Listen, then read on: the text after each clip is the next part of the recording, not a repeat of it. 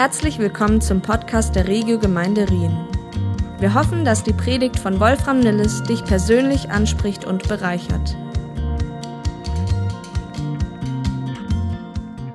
Wir machen heute Fortsetzung mit unserer Serie äh, Werte tragen. Wir befinden uns in dieser Serie, in der wir uns unsere gemeinsame Kultur als Regelgemeinde anschauen und die gemeinsamen Werte, die uns dabei prägen und verbinden sollen.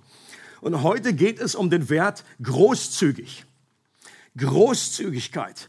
Durch diesen, äh, und, und es gibt jemanden in unserer Mitte, der diesen Wert in Perfektion lebt.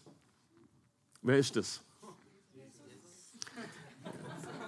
Das war jetzt so ein bisschen, äh, die, war schon richtig die Antwort. Natürlich ist es Gott, der diesen Wert in Perfektion lebt und der eben auch unter uns ist. Und es ist nicht äh, schwierig, wenn man diese Schöpfung sich anschaut, zu verstehen, dass Gott ein großzügiger Gott ist. Wenn man die Schöpfung sich anschaut, die Vielfalt, die Fülle, Gott hat da nicht nur eine Blume geschaffen, sondern Millionen. Auch an Orten und Stellen, wo überhaupt keine Kuh jemals irgendwie hinkommt, wo kein Mensch die jemals sieht, wo einfach Fische und einfach unglaubliche Vielfalt unten in dem Meeresboden irgendwie da äh, tausende äh, von Metern unterhalb der Oberfläche äh, existieren und kein Mensch kann die jemals irgendwie sehen. Die Galaxien, die Gott geschaffen hat. Aber nicht nur in der Schöpfung, sondern ein Vers aus dem Römerbrief bringt diese Großzügigkeit besonders auf den Punkt. Da heißt es, er, nämlich Gott, der sogar seinen eigenen Sohn nicht verschont hat, sondern ihn für uns alle dahingegeben hat. Wie sollte er uns mit ihm nicht auch alles schenken? Und das ist die Großzügigkeit Gottes, dass er sein Liebstes, das Beste, was er hatte, seinen Sohn gegeben hat, damit wir in ihm alles haben. Jesus ist der größte Jackpot unseres Lebens. Wenn wir ihn haben, dann ist da alles enthalten, was wir jemals zum Leben brauchen werden, in diesem Leben und in alle Ewigkeit. Und wenn du das empfangen hast, dann bist du reich, reich beschenkt worden, egal wie, sonst, wie dein Leben sonst aussieht. Gott ist ein liebevoller Vater, der seine Kinder versorgt und mit Gutem beschenkt. Es heißt am Anfang des Epheserbriefs, er hat uns gesegnet mit jedem geistlichen Segen in der Himmelswelt. Mit jedem geistlichen Segen in der Himmelswelt bist du gesegnet, wenn du in Christus bist. Und Gott segnet uns immer mit einem bestimmten Ziel, damit wir auch ein Segen für andere sind. Wie das bei Abraham war das auch so. Gott sagt zu Abraham, ich werde dich segnen und du wirst ein Segen sein. Und wir sind berufen, ein Fluss zu sein und kein Staudamm. Kleiner Unterschied, aber macht einen sehr großen Unterschied. Wir sind berufen, Fluss zu sein und nicht Staudamm. Und Jesus hat das als überfließendes Leben bezeichnet. Und auch bei diesem Wert der Großzügigkeit geht es darum, dass wir dem Heiligen Geist in uns Raum geben, dass er uns mehr und mehr in Gottes Ebenbild verwandelt und Menschen an uns erahnen können, wie großzügig Gott ist. ihr kennt den Spruch, wir sind für viele Menschen die einzige Bibel, die sie jemals lesen werden. Und wenn sie uns sehen und wenn sie Großzügigkeit an uns sehen, dann sollen sie erahnen, äh, ganz der Vater. Ganz der Vater, dass sie einfach darauf einen Hinweis bekommen, wie gut, wie großzügig Gott ist. Und als ich bei der Vorbereitung auch für diesen Wert war, bin ich einfach wieder so gedanklich durch die Reihen gegangen und kam wieder zu diesem Schluss, dass, dass ich so dankbar bin, dass ich in einer Gemeinde bin, wo so viele Menschen das verstanden haben und großzügig sind. Eine Großzügigkeit mit ihren Gaben, mit ihrer Zeit sich einzusetzen, zu investieren auf so vielen unterschiedlichen Ebenen. Und ich möchte mich an dieser Stelle auch nochmal herzlich bedanken für euch, bei euch, äh, für, für diese Großzügigkeit, die ihr so gut tragt. Und äh, ich bin einfach so dankbar und begeistert. In der ersten Gemeinde in Jerusalem lesen wir einen kleinen Abschnitt. Da ist auch etwas sehr Großzügiges passiert. Alle in der Gemeinde, heißt es, waren ein Herz und eine Seele. An einer anderen Stelle weiter vorne heißt es, sie sind wie eine Familie gewesen. Die hatten auch das Motto, we are family. Alle in der Gemeinde waren ein Herz und eine Seele. Niemand betrachtete sein Eigentum als privaten Besitz, sondern alles gehörte ihnen gemeinsam. Mit großer Überzeugungskraft berichteten die Apostel von der Auferstehung Jesu. Und große Gnade war auf ihnen. Keinem in der Gemeinde fehlte etwas. Denn wer Häuser oder Äcker besaß, verkaufte seinen Besitz und übergab das Geld den Aposteln. Die verteilten es an die Bedürftigen. Leute, was geht dieser Beschreibung direkt voraus? Ich habe es neulich schon mal gesagt. Die Ausgießung des Heiligen Geistes. Ich glaube, das ist der Schlüssel, das hat denen niemand gesagt. Das war nicht das elfte Gebot. Jetzt müsst ihr aber hier ein bisschen mal äh, großzügig sein. Jetzt müsst ihr mal ran an euer Sparschwein. Das war alles auf freiwilliger Basis. Das passierte einfach so. Aber nicht einfach so, sondern weil der Heilige Geist ausgegossen wurde in einer extravaganten Art und Weise. Und deswegen erlebten die hier auch eine extravagante Großzügigkeit.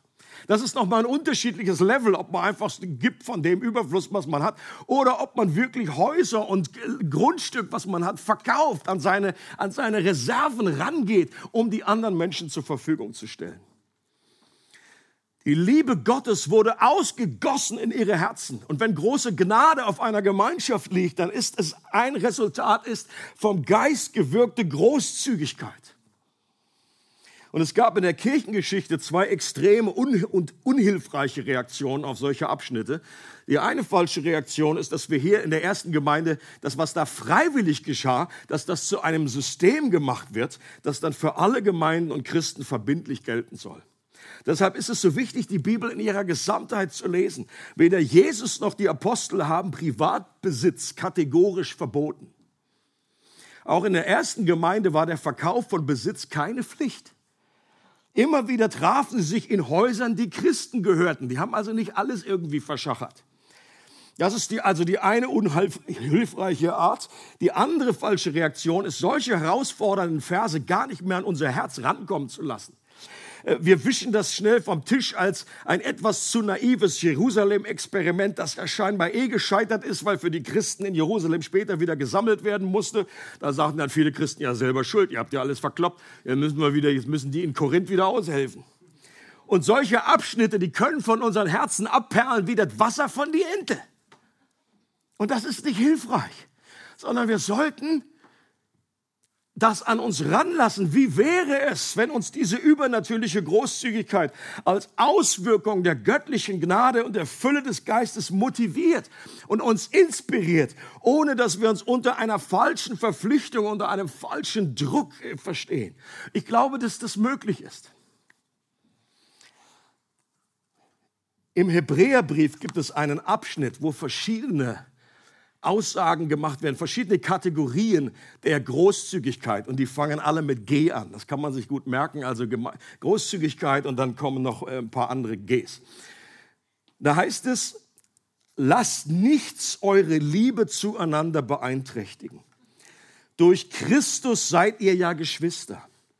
Vergesst nicht gastfrei zu sein. Durch ihre Gastfreundlichkeit haben einige, ohne es zu wissen, Engel bei sich aufgenommen.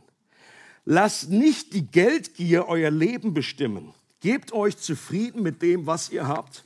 Denn Gott selbst hat versprochen, ich werde dich nie vergessen und dich niemals im Stich lassen. Drei Bereiche der Großzügigkeit kommen in diesem Abschnitt zum Ausdruck.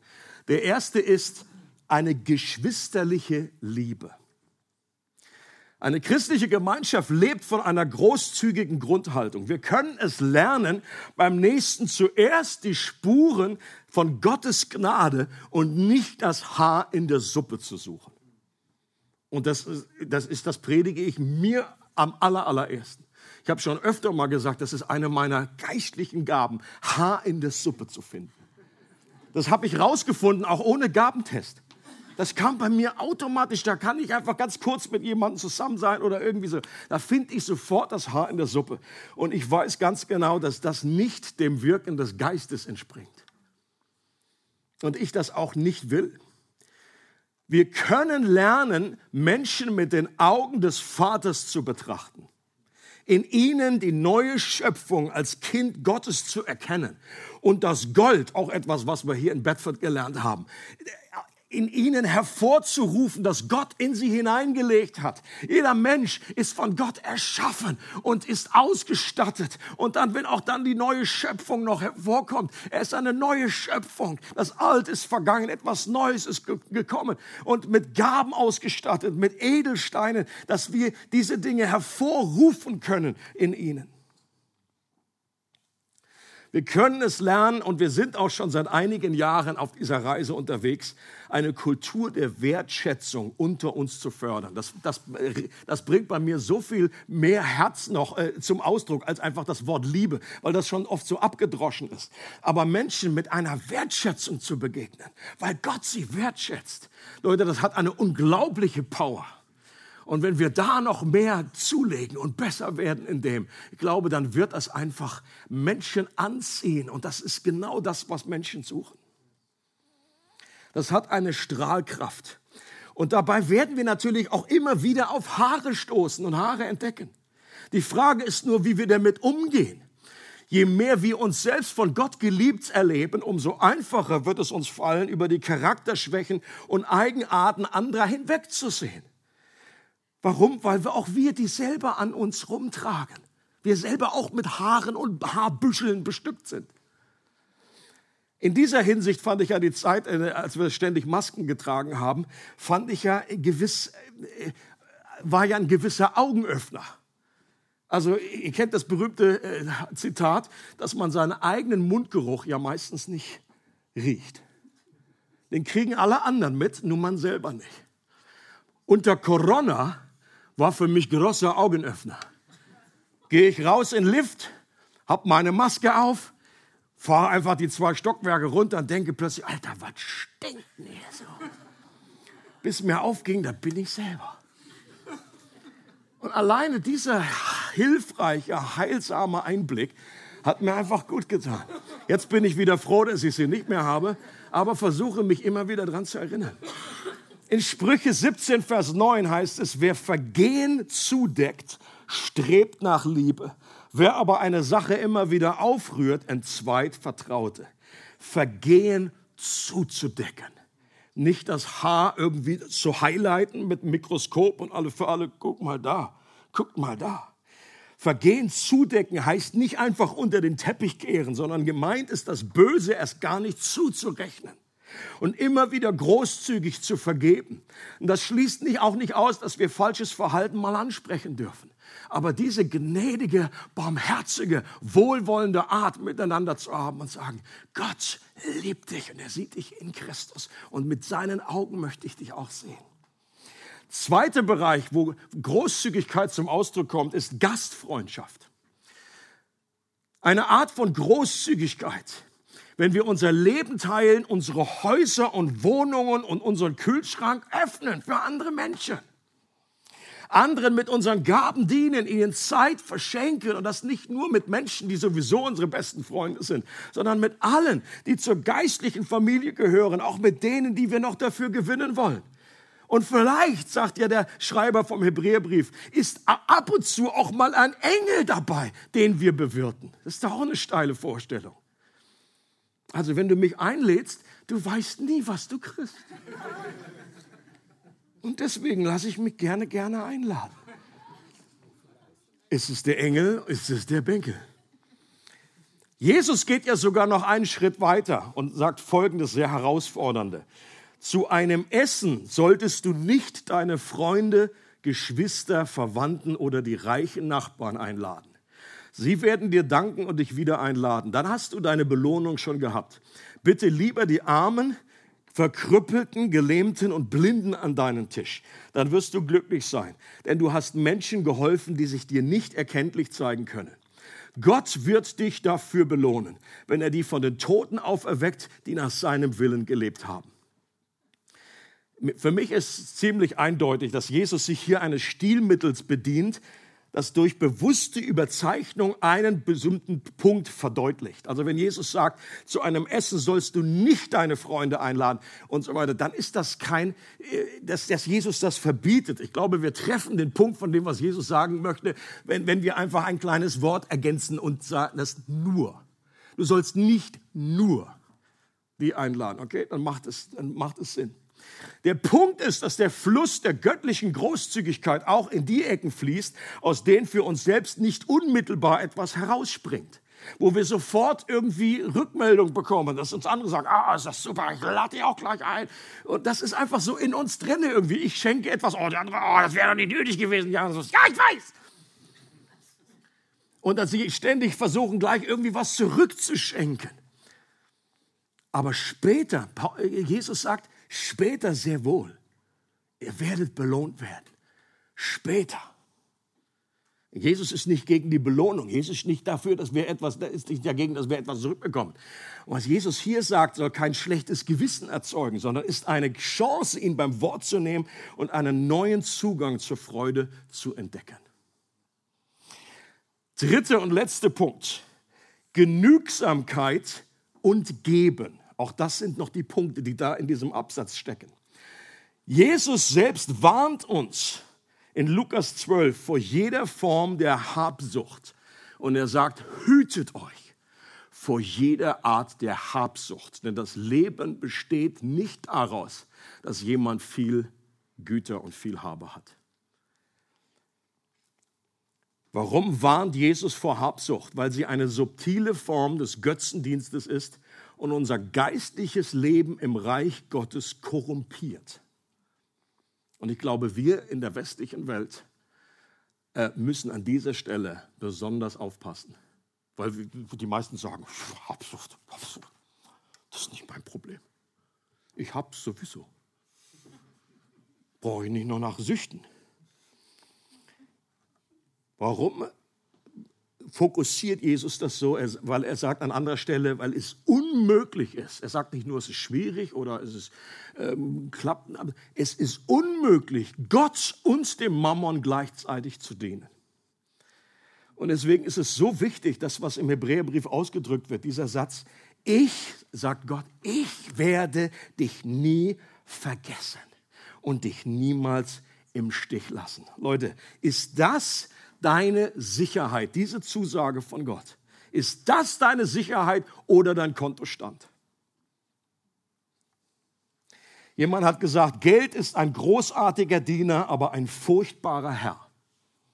Oder anders ausgedrückt, es ist kein Problem, Geld zu haben, es ist ein Problem, wenn das Geld uns hat. Und um uns vor diesem geistlichen Krebsgeschwür zu bewahren, verschreibt uns Arzt, der Arzt unserer Seele zwei Gegenmittel. Das eine ist Genügsamkeit und das zweite ist großzügiges Geben. Im 1. Timotheus heißt es, was haben wir denn in die Welt mitgebracht? Nichts. Können wir uns alle noch gut erinnern? Können wir bestätigen, was haben wir in die Welt mitgemacht? Nichts. Was können wir aus der Welt mitnehmen? Daran kann man uns noch nicht erinnern, aber das können wir schon ahnen. Nichts. Wenn wir also Nahrung und Kleidung haben, soll uns das genügen. Jemand bringt ein hilfreiches Bild und sagt, die Strategie von uns Menschen ist vergleichbar mit jemandem, der mit leeren Händen durch das Drehkreuz in einem Kunstmuseum geht und ganz fleißig die Bilder, die kostbaren Bilder von der Wand abhängt und unter seinem Arm sammelt. Also das ist ein Bild für unser Leben, dieses Kunstmuseum. Und wir raffen die Dinge zu sagen, sagen, oh, hier habe ich das, auch das, auch das. Das Problem, wenn wir wieder rausgehen durch das Drehkreuz, müssen wir die Dinge sowieso abgeben. Die können wir gar nicht mitnehmen. Oder jemand anders sagt, Leichenwagen haben keine Anhänger.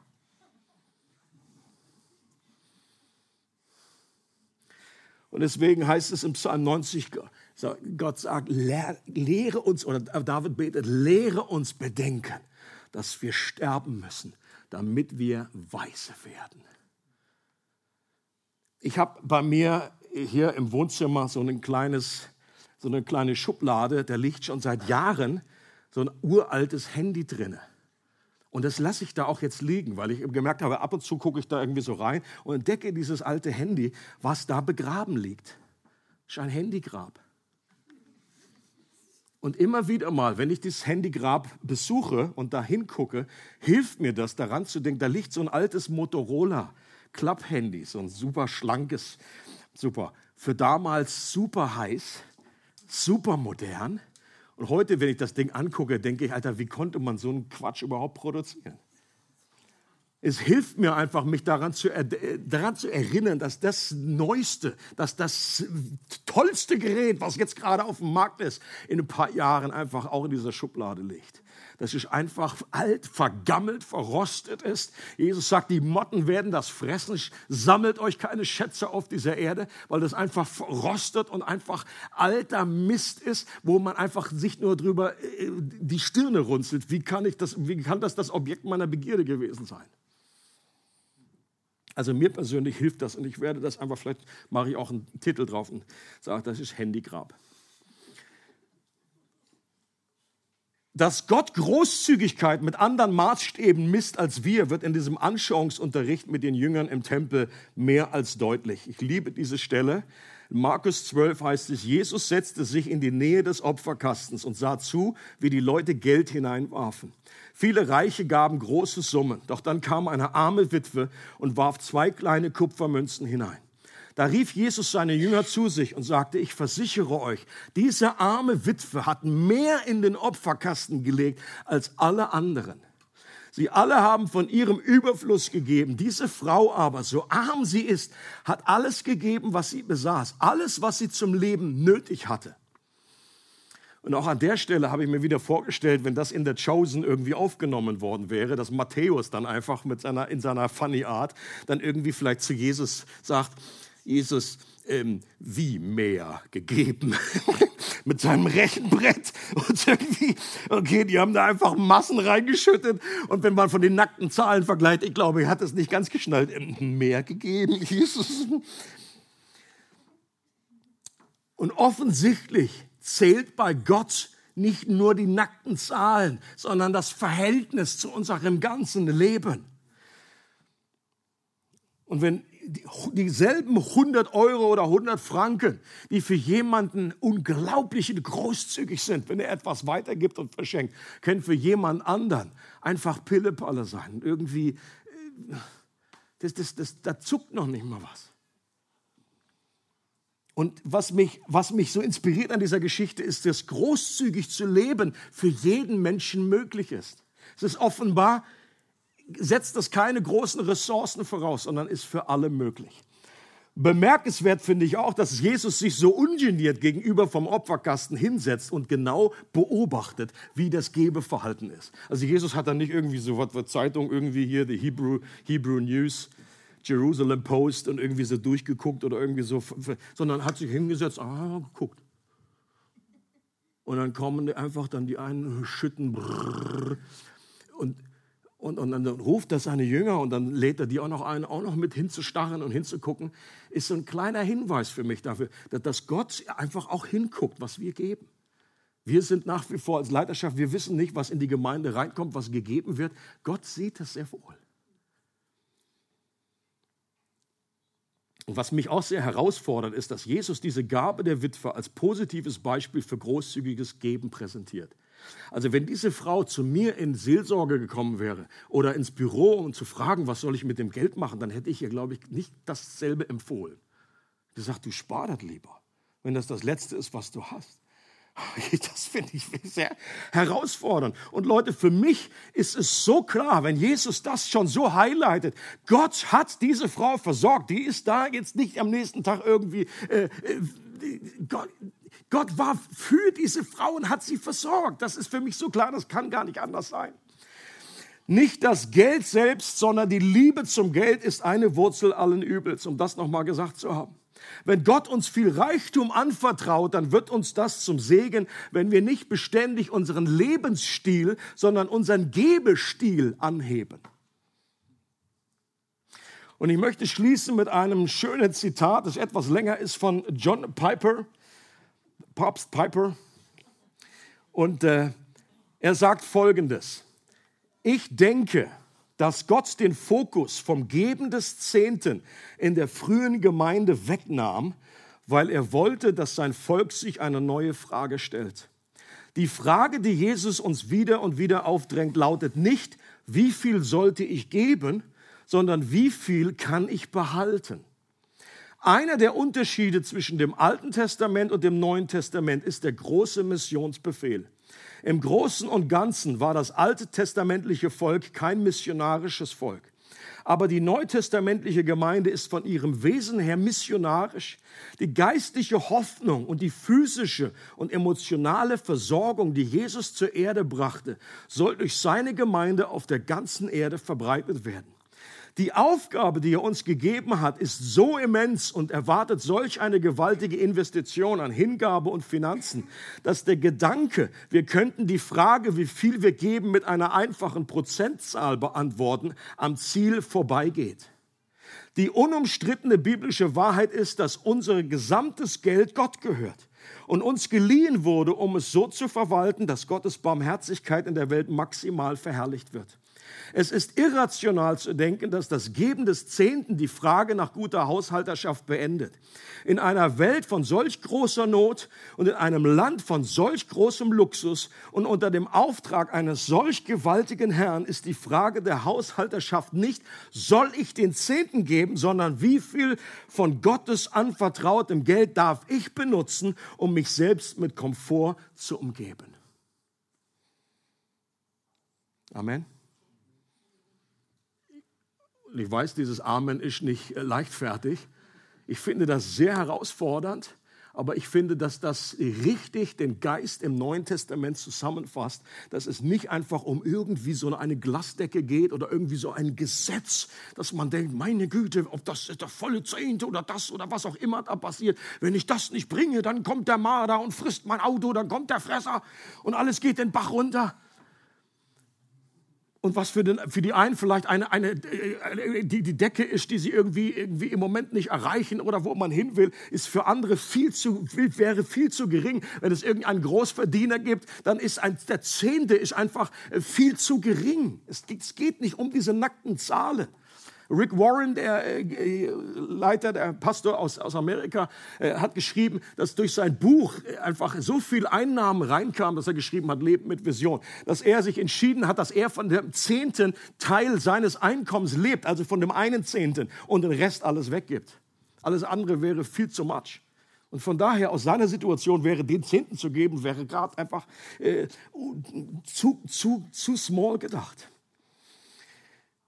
Und an dieser Stelle leite ich von Herzen wieder über in unseren Regio-Talk.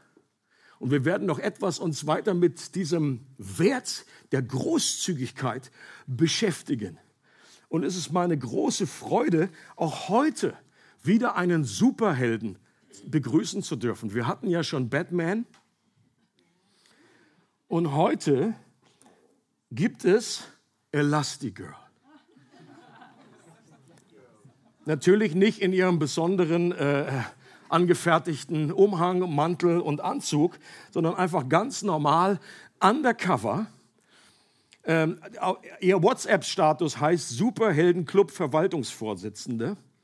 Das ist wirklich so. Und äh, in ihrem wahren Leben heißt sie natürlich auch anders. Ladies and Gentlemen, darf ich euch einladen, Sie mit einem herzlichen Applaus zu begrüßen. Hier ist Elastigirl alias Kirsten.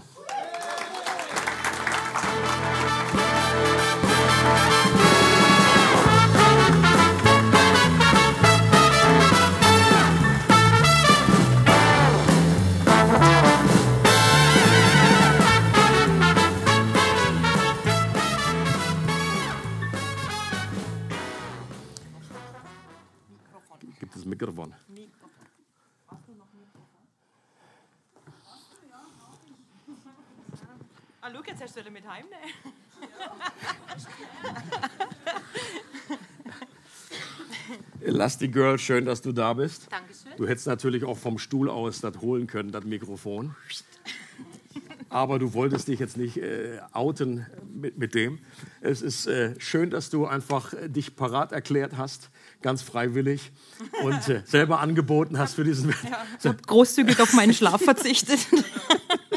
und, und auch das, ja. Wir kennen uns ja auch schon ein paar Jährchen. Und deswegen kann ich äh, mit, mit einem gewissen Einblick auch davon berichten, dass du äh, zu denen gehörst, zu diesen Helden, mal abgesehen jetzt von diesen äh, Gag-Moments von Batman und, äh, ähm, und Elastigirl, aber für, für, es gibt so viele geistliche Helden, auch in unserer Mitte, in unserer äh, Church. Natürlich bist du da nicht die Einzige, aber einfach du gehörst mit zu denen, die verstanden haben, dass Gott uns segnen möchte, damit wir ein Segen sind für andere. Und du inspirierst mich immer wieder mit einer Art, mit einer Großzügigkeit, wie du dein Herz investierst, wie du an, auch an, da an Grenzen gehst, wo du äh, äh einfach deine Gaben einbringst, wie du Gastfreundschaft äh, einfach lebst, wie du einfach großzügig bist. Ähm, vielen Dank mal an dieser Stelle dafür. Da kann ich gerade Danke zurückgeben.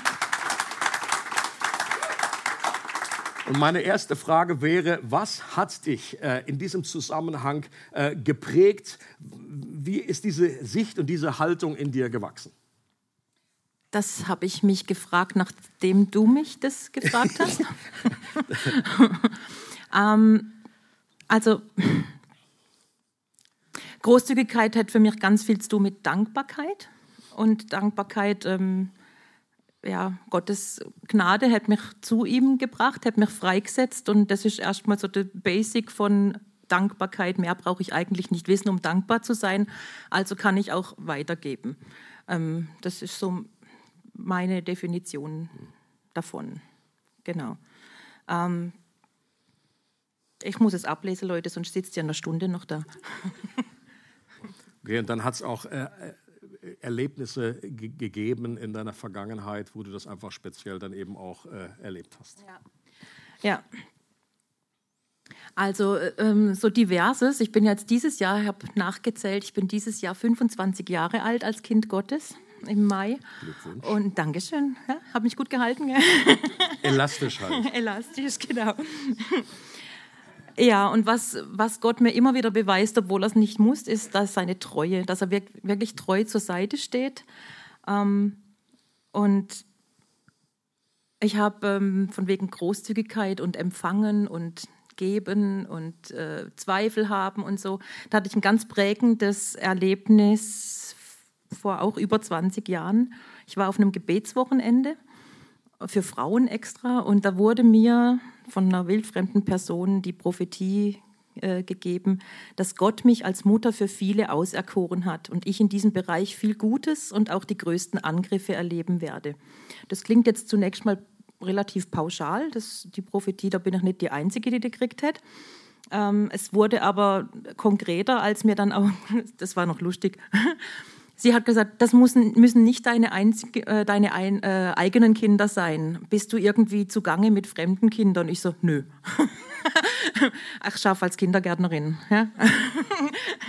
Aber das habe ich völlig ausgeblendet, weil ich so ähm, drauf fixiert war, auf dieses Sehnen, dass ich noch einen familientauglichen Partner finden werde, ich war alleine mit meinem Kind. Ähm, und dass ich noch eine Großfamilie gründen werde. Das war so mein tiefstes inneres Sehnen, dass das noch äh, was wird in meinem damals noch jungen Leben. Und als sie das dann eben gesagt hat, dass sie sieht nicht, dass das meine leibliche Kinder sind, habe ich erstmal eine Krise gekriegt, weil ich denkt habe so, ich wollte doch noch Familie. Äh, das war ziemlich in der Pampas im Allgäu, dieses Gebetswochenende. Ich habe dann einen Spaziergang durch den Wald gemacht und habe mit Gott geschimpft. Also so naja, ich habe halt gesagt, hey Gott, verstand ich nicht, hey Gott, finde ich blöd und nein und überhaupt und ich will nicht alleine bleiben und es ist mir zu viel und ich schaffe das nicht und ähm, also Gott hat sich dann echt nicht lumpen lassen, weil er hat sich dazu ähm, begeben, dass er mir wirklich geantwortet hat, also wirklich geantwortet und zwar äh, die Stimme habe ich gehört. Da kann mich jeder für doof oder sonst was erklären, aber es hat mir die, über mein rechtes Ohr kam die Stimme rein, dir wird nichts mangeln. Und es war so krass hörbar, dass ich echt so, also ich kriege jetzt noch Gänsehaut dabei, weil es war einfach ein spezielles Erlebnis. Wir alle kennen diese Passage aus dem Psalm 23, aber es wurde mir wirklich einfach nochmal ins Ohr gesagt, hörbar. Leider war ich leise und hätte die Mini-Begleitperson gefragt, ob sie es auch gehört hätte. Also müsst auch einfach auf mein Zeugnis verlassen. Genau. Also ich denke, ich glaube, ich habe schon ziemlich auf dem Rückweg äh, nicht mehr so grumpy äh, in die Welt geguckt wie auf dem Weg durch diesen Wald, weil ich irgendwie das einfach annehmen wollte. Es war ein Prozess und der hat auch lang gedauert, aber ich habe irgendwie gefunden, okay, da ist was, da ist wirklich was. Und ich war ja noch relativ frisch im Glaube. Und ähm, Gott hat wirklich auch Recht behalten. Entscheidend ist, dass man oft halt äh, unterscheiden muss, empfindet man Mangel oder hat man wirklich Mangel empfindet man halt irgend, also und nicht, also ich rede jetzt nicht vom Finanzielle, ich rede vom Emotionale, vom, vom Ideelle, von dem, was Gott einfach geistlich in, in mir tut. Und da muss ich mir immer wieder entscheiden zwischen Empfinden und Haben, also dem Sein und dem Schein äh, zu entscheiden und dann auch wirklich unterm Strich feststellen zu können, mir hätte es noch nie an irgendwas gemangelt. Also selbst wenn ich es mal empfunden habe, habe ich gewusst, hm, es ist gut so. Genau. Ähm, als Versorger, auch finanziell, hat sich Gott auch immer wieder bewiesen. Aber in erster Linie, wenn ich mir überlege, was meine größten Schätze im Leben sind, wo, wo ich von Gottes Großzügigkeit lebe, ähm, ist tatsächlich zum einen diese Church Family hier. Ich habe hier Freunde, ich habe hier Family, ich habe hier einfach so dieses, dieses sichere Kissen, wo ich ähm, einfach mein daheim habe, emotional und, ähm, und vor allen Dingen geistlich dann habe ich auch oft erlebt, wie, wie Gott mich ähm, versorgt hat, unter anderem durch Freunde hier aus der Gemeinde. Meine, ja, meine letzten beiden Autos wurden, waren eine Sammelaktion zwischen, ich weiß bis heute nicht, wer alles mitgemacht hat. habe auf einmal halt wieder ein neues Auto also halt ein gebrauchtes, aber es fährt noch. ähm, ja, mein Sohn war in der Grundschule auf der FES, da haben Freundinnen was dazu beigetragen, dass ich mir das leisten konnte, weil es einfach halt damals als Alleinerziehende ziemlich knapp war. Also auch Großzügigkeit, die du halt selber erlebt hast. Ah, selber erlebt habe und auch annehmen hat. musste. Und das ist auch wiederum, das ist auch eine Challenge, Großzügigkeit annehmen. Wenn man so gewohnt ist, dass man auf seinen eigenen Beinen steht und selber was gebacken bekommt im Leben und dann so in eine gewisse naja, Abhängigkeit würde ich jetzt menschlich gesehen nicht sagen, aber halt einfach so diesen, den, so, den Stolz überwinden, dass man auch annimmt. Und ich persönlich habe dann noch gemerkt, nachdem es mal einfach eine Zeit gab, wo ich recht gut versorgt worden bin, aber meine laufenden äh, äh, Kosten zum Beispiel, die haben mich halt trotzdem immer wieder ziemlich an Grenze gebracht. Und dann habe ich wie Skrupel gehabt, das jemandem zu erzählen, weil ich immer denkt habe, wenn ich das jetzt dem erzähle, dann denkt er, der muss mir was geben. Also das, ähm, genau. ja. Und man will nicht mal jedes Mal gleich einen Wink mit dem Zaunfall. Ja, genau. Ähm, eine Aussage von Jesus, die wir interessanterweise ja nur in der Apostelgeschichte finden, lautet, geben macht glücklicher als nehmen. Mhm. Wie und wo hast du das selber erlebt? Also das kann ich total nachvollziehen, diese Aussage. Ähm, also zum einen, wenn ich jetzt zum Beispiel was finanziell gebe, ich überlege gar nicht großartig, wie viel ich jetzt gebe, sondern ich gebe einfach das, was ich spontan, also und das, ich habe noch nie deswegen hinterher ähm, eine Krise kriegt oder so und ich merke dann einfach, ich bin happy, wenn ich zu irgendwas was beitragen kann wenn ich mir das erlauben kann oder auch selbst wenn ich mir es eigentlich rechnerisch nicht erlauben kann, einen Geldbetrag zu geben. Ich habe noch nie hinterher ein, äh, ein, ein, schlechtes Gefühl gehabt, so, oh nein, hätte ich es doch nicht gemacht oder irgendwas. Also es macht einfach, mich macht es fröhlich und zufrieden und dankbar, wenn ich irgendwie was beitragen kann zum Helfen. Und ähm, das gilt auch für die Dinge, die ich halt auch ideell äh, mache oder durch mein persönliches ähm, Engagement in diverse Bereiche. Church, ganz klar, Familie, Freundeskreis. Manchmal ist es sehr anstrengend, manchmal ist es mit Stress verbunden, manchmal ist der Kalender am Platze und irgendwie hat die Woche zu wenig Tage. Und dann gibt es auch Freunde innerhalb und außerhalb der Gemeinde, die sagen, Kirsten, bist noch ganz sauber, mach mal, mach mal langsam. Aber ich merke, dass ich zum Schluss aus diesen Engagements auch ganz viel mitnehmen. Also das füllt meinen Tank wieder auf, sowohl emotional als auch geistlich gesehen. Und wenn ich dann noch als Zückerchen ein Feedback bekomme, dass es irgendjemanden berührt hat, irgendjemanden geholfen hat oder sonst was, dann macht es mich froh und dann ist gut. dann hat es sich gelohnt. Genau. Du hast irgendwie da auch noch entfaltet, so ein bisschen beschrieben, was, wie du Großzügigkeit für dich definierst. Das fand ich richtig gut ausgedrückt. Magst du uns das noch erzählen? Mhm.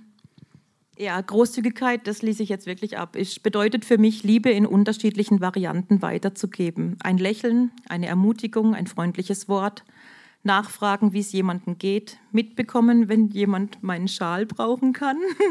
das ist ein Insider zwischen Moni und mir. Jemanden den Vortritt lassen, gelassen bleiben. Und da habe ich ganz viele Ausrufezeichen in Klammer, weil gelassen bleiben ist eine Übung. Aber ähm, es ist ein Akt von Liebe, wenn man nicht gleich aus jedem Ding eine Wahnsinnsdiskussion macht, finde ich. Und auch mal einfach so, ja, erst mal runterfahren. Vergeben, auch ein Akt der Liebe. Und da will ich auch großzügig sein, immer wieder. Nicht auf persönlichen Eitelkeiten bestehen, sich selbst nicht zu wichtig nehmen, den anderen höher achten als sich, selbst. Ähm, das ist wirklich meine Meinung, auch wenn es manchmal nicht klingt. Ähm, ich weiß, dass ich auch einen großzügigen Luftraum über mir habe, was so Entwicklungs, äh, Entwicklung, aber das ist einfach so das, was ich sehe und, und was ich leben möchte in diesem Bereich. Ähm, ist ja manchmal schade, dass wenn man großzügig hört, dass man automatisch in Richtung Finanzen hin äh, denkt, weil es einfach, wie wir jetzt hoffentlich auch verstanden haben, äh, so viel größer ist. Und natürlich ist es trotzdem ein Bereich. Und kannst du uns da noch ein bisschen mit reinnehmen? Ähm, was sind deine Gedanken, Erfahrungen, Herausforderungen in diesem ganzen finanziellen Bereich? Mhm. Mhm. Ähm, also ich hatte als du mich das gefragt hast oder als ich die Frage gelesen habe, kam mir zuerst eine Erinnerung, eine Erfahrung, die ich gemacht habe. Noch, da war ich, das war noch bevor ich Christ wurde. Das, ich saß im Gottesdienst von der Rego-Gemeinde Weil. Ähm, und ich kannte das damals mit kleinem Baby und Sozialhilfe. Und ich kannte es auch viele Jahre, als ich dann später wieder gearbeitet habe, dass am Ende vom Geld einfach noch sehr viel Monat übrig war. Ähm, und ich habe oft auch wachgelegt und grübelt und wie kriegt man das nächste geregelt und jetzt kommt bald wieder diese oder jene Rechnung und bla bla bla. Ich war nie von echter Armut betroffen. Ich wollte das auch nie so sehen, weil ich habe ein Dach über dem Kopf gehabt und konnte mein Kind versorgen. Das war so das Basic. Und ähm, Extras gab es halt einfach nicht, wie Essen gehen, Klamotte kaufen, einfach so spontan, das war nicht drin. Es hätte man sich daran gewöhnt, Urlaub auch nicht und so, aber war okay. Ähm, gespendet habe ich nur hin und wieder, so wie es mir halt möglich war. Damals habe ich noch ziemlich kalkuliert, kann ich mir das jetzt leisten oder nicht. Ähm, ja, genau, ah das stimmt, diese Erinnerung. Das war, wie gesagt, ich saß im Gottesdienst und es war, wurde gesammelt und ich hatte damals noch, ich weiß es lustigerweise noch, also es waren zwei D-Mark, das war also ist noch sehr lange her, da gab es bei uns in Deutschland noch die D-Mark und ich hatte einen Haufen rote Münze, also ein Zehnerle und äh, ein Pfennigstücke und so, also ein Haufen Kleinzeug, das waren zwei Mark, schieß mich tot, irgendwas, zwei Mark Ungrad in meinem Geldbeutel, das war so ein Klappgeldbeutel. Und ich habe das Ding so anguckt und, und dieser, was jetzt bei uns die Krone sind, ging halt so dieses Körbchen oder was es immer auch war, ging rum und ich habe gedacht so, hm, ich gebe jetzt einfach mal das, was ich noch habe. Und dann, ähm, ich, hab, ich wusste, Sammy war ein Stillbaby, er war noch sehr klein. Ich wusste, also Futter hätte er automatisch, Windel habe ich daheim und ich komme irgendwann in den nächsten Tagen die nächste Sozialhilfeüberweisung über. Und dann habe ich einfach dieses Ding umgeschüttet in, den, in diesen Korb rein und habe wirklich noch dabei gedacht, ja, äh, ähm, Entschuldigung an denjenigen, der es nachher zählen muss. ja, genau. Und dann bin ich am Nachmittag bin ich zu meiner Mutter gefahren mit einem ausgeliehenen Auto. Meine Schwester hat mir damals immer das Auto ausgeliehen, also habe auch innerhalb von der Familie immer wieder Unterstützung und Großzügigkeit erlebt. Aber ich habe mich nicht, ich habe meiner Mutter nichts davon erzählt, dass ich meinen letzten Pfennig buchstäblich gegeben habe, weil ich habe mich immer auch ein bisschen dafür verantwortlich gemacht, wenn es schlecht eingeteilt war, eben das Hauswirtschaften und so, und habe mich im Prinzip geschämt und wollte nicht zugeben, dass ich nichts mehr habe. Und als ich mich wieder verabschiedet habe, drückt sie mal 20 Mark in die Hand. Und das war für mich so ein Zeichen davor, dass Gott sieht, was ich, was ich mache und dass Gott sieht, was ich tue. Natürlich ist meine Mama und die hätte mir auch was gegeben, wenn ich gefragt hätte. Aber trotzdem für mich war es diese Erfahrung von, hey, ich habe mein letztes gegeben und Gott hat trotzdem noch mir geguckt. Ähm, das war so ein, ja, da habe ich das erste Mal angefangen, so in kleine Bereiche Gott mehr zu vertrauen, mit diesen versorgt werden. Hm. Was wäre für dich selber dein Wunsch, äh, was diesen ganzen Bereich angeht? Hm. Ja, ich würde gern noch mehr Wachstum selber erlebe, gerade was auch dieses Vertrauen anbelangt. Ähm, es gibt schon immer noch Bereiche, wo ich merke, so, oh, oh, Gott, hast du das wirklich im Griff, wenn ich das jetzt machen würde? Und kann ich mich jetzt da noch mehr verausgaben? Oder kann ich das, kann ich da meine Energie einsetzen oder mein Geld? Und, also es ist auch so, ich möchte einfach wie so einen Vertrauensschritt nochmal mehr machen. Ich merke, dass ich in manchen Bereichen habe ich so das Bild dafür gehabt, dass ich mit schweren Stiefeln im Sumpf festhänge und einfach zwar irgendwie, irgendwie will, aber es geht halt nicht raus aus diesem, aus diesem Festhängen in einem, ja letztendlich habe ich es dann auch als Form von Unvertrauen ähm, definiert. Da fehlt irgendwie merke, da fehlt noch was, da ist noch Luft nach oben. Da brauche ich Gebet, dürfe da gern für mich einstehen. Ich glaube, du bist nicht die Einzige, der es so geht. Und vielen Dank an der Stelle für deinen ehrlichen und Einblick in die ganze äh, Wetterlage in, deiner, in deinem Leben, in deinem Umfeld. Und äh, ich würde mich freuen, wenn du für uns alle betest, dass wir diesen Wert einfach ähm, mehr und mehr tragen auf diesen unterschiedlichen Bereichen, dass wir einfach Menschen an uns erkennen, wie großzügig Gott mhm. ist.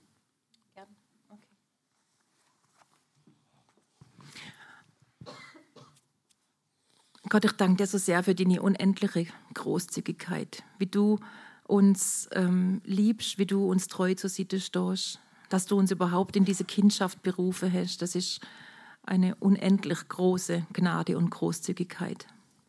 Und großzügig hast du unter uns auch Talente und Begabungen verteilt. Und großzügig hast du bei uns unterschiedliche Charaktere verteilt. Und du hast uns als Church Family zusammengefügt. Und ich bitte dich, Herr, dass du jedem Einzelnen hier drin hilfst, wieder neu zu erkennen, wie und wo er sich großzügig einsetzen kann für dein Reich. Dass du uns freisetzt, wo wir noch am Hadern sind. Dass du unser Vertrauen äh, tiefer werden lässt, wo wir einfach nicht wissen, ob das sich, ähm, ja, ob das nicht zu verausgabend ist, wenn man sich in irgendeiner Weise investiert. Bitte um eine Freisetzung von Menschen, die denken, ich habe ja gar nichts zum Wiedergeben, wie soll ich dann großzügig sein? Das stimmt nicht, das ist eine Lüge, glaubt dem nicht. Gott hat in jeden von uns einen großen Schatz hineingesetzt und den dürfen wir teilen. Und ich danke dir, Herr, dass du durch den Heiligen Geist an, an uns als Einzelperson und an uns als Church wirklich arbeitest, dass wir diese Großzügigkeit weiterhin und immer mehr leben können.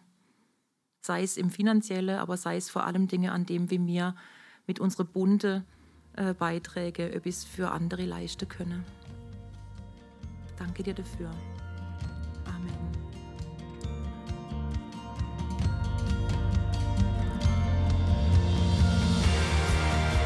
Es freut uns, dass du heute zugehört hast. Für weitere Predigten, Informationen und Events besuche unsere Gemeindewebseite www.regiogemeinde.ch.